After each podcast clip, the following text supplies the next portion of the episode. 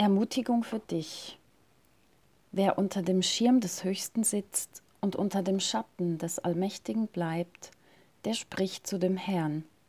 Meine Zuversicht und meine Burg, mein Gott, auf den ich hoffe. Seit Wochen befinden wir uns nun in der Situation des Corona-Lockdowns. Nichts ist mehr so wie zuvor. Immerhin können wir nun hoffen, dass Ende April alles besser wird und die Maßnahmen auch tatsächlich gelockert werden. Aber mal ganz ehrlich, woher sollen wir wissen, ob das dann auch wirklich so sein wird?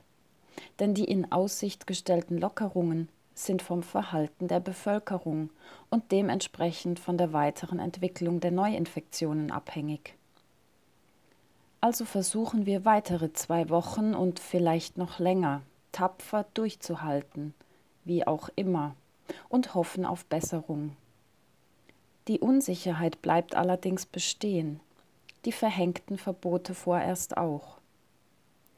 Was macht das mit uns Menschen, mit unserer Psyche, mit unseren inneren Ressourcen, die bis jetzt vielleicht noch gut gereicht haben? Im Psalm 91 wird eine ganz ähnliche Situation beschrieben mit Bedrohungen von außen und innen. Da ist von Pest und Seuche die Rede, vom Strick des Jägers, vom Grauen der Nacht, von Pfeilen, die am Tag fliegen, von Tausenden und Zehntausenden, die rechts und links von einem sterben. Der Baptist Charles Haddon Spurgeon, einer der bekanntesten Prediger des 19. Jahrhunderts, schrieb zu genau diesem Psalm In der ganzen heiligen Liedersammlung gibt es keinen tröstlicheren Psalm als diesen. Der Ton ist durchweg erhaben. Der Glaube schöpft hier aus dem Vollen. Ein deutscher Arzt pflegte diesen Psalm als das beste Schutzmittel in Cholerazeiten zu empfehlen. Er ist auch in der Tat eine himmlische Arznei gegen Pest und Plagen. Wer in dem Geiste dieses Psalmes einhergehen kann, darf furchtlos sein, auch selbst wenn unsere Städte wieder einst wie London oder wie Wien zu Pesthöhlen werden und die Friedhöfe die Leichen nicht fassen sollten. Wie ist es möglich, mitten in einer Pandemie das Vertrauen und die Hoffnung nicht zu verlieren, echte Ermutigung und bleibenden Trost zu erfahren. Wie ist es möglich, in all dem nicht durchzudrehen, sondern die Ruhe zu bewahren, auszuhalten und sich dennoch sicher und geborgen zu wissen? Schon der erste Satz von Psalm 91 zeigt die Richtung an, wo und wie dies möglich ist. Wer unter dem Schutz des Höchsten wohnt, der kann bei ihm, dem Allmächtigen, Ruhe finden. Wörtlich übersetzt lautet dieser erste Satz Wer im Schutz des Höchsten sitzt, weilt im Schatten Shaddais.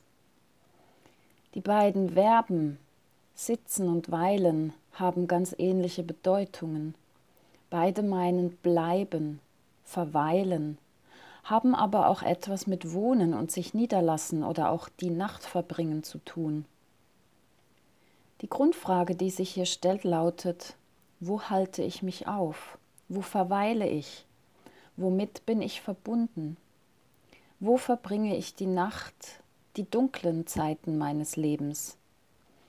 Damit ist nicht allgemein meine Wohnadresse gemeint, sondern mein inneres Daheimsein.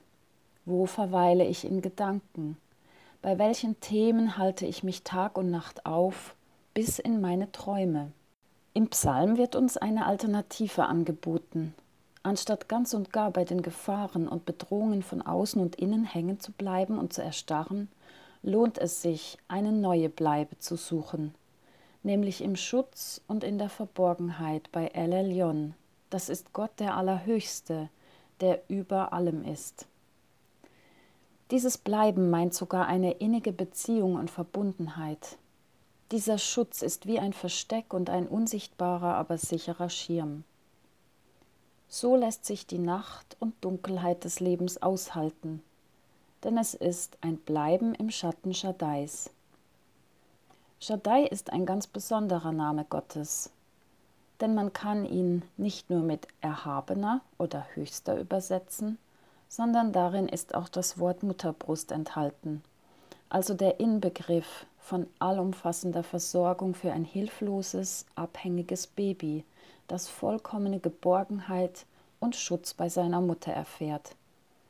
Diesen Zustand drückt David in Psalm 131 folgendermaßen aus. Ich habe meine Seele besänftigt und beruhigt, wie ein gestilltes Kind an der Brust seiner Mutter. So zufrieden ist meine Seele. Wer unter dem Schutz des Höchsten wohnt, der kann bei ihm, dem Allmächtigen, Ruhe finden.